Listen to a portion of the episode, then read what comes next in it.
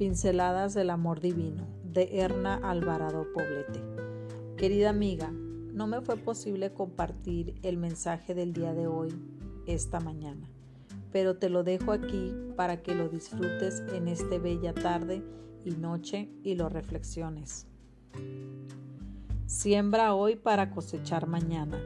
Cuiden mucho su comportamiento, no vivan neciamente, sino con sabiduría Aprovechen bien este momento decisivo porque los días son malos. Efesios 5, 15, 16. Hace algunos meses tuve la oportunidad de volver a la casa de mi infancia.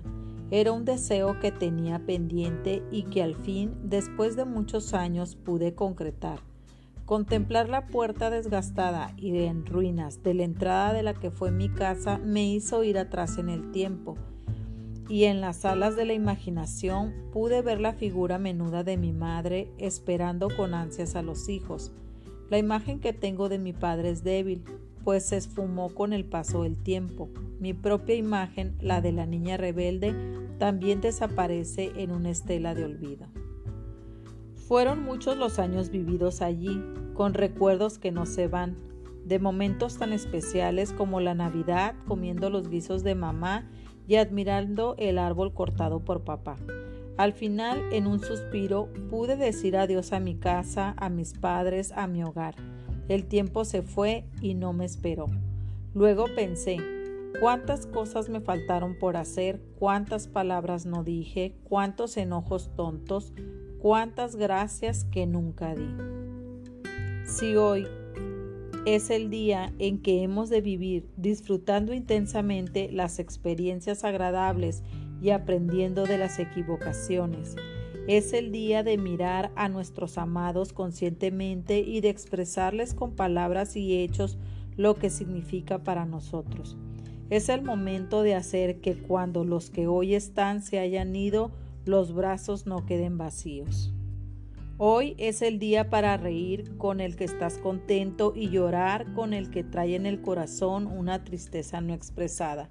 Es el tiempo de jugar con el niño, pues gracias a él el alma se mantendrá joven. Es el día de soñar con el hijo adolescente para no perder las ilusiones, de agradecer al esposo que trae cada largo y arduo día de trabajo regresa, regreso a casa, trayendo el sustento para la familia. Hoy es el día de agradecer a Dios por tantas bendiciones que a veces no vemos por las prisas con las que vivimos la vida.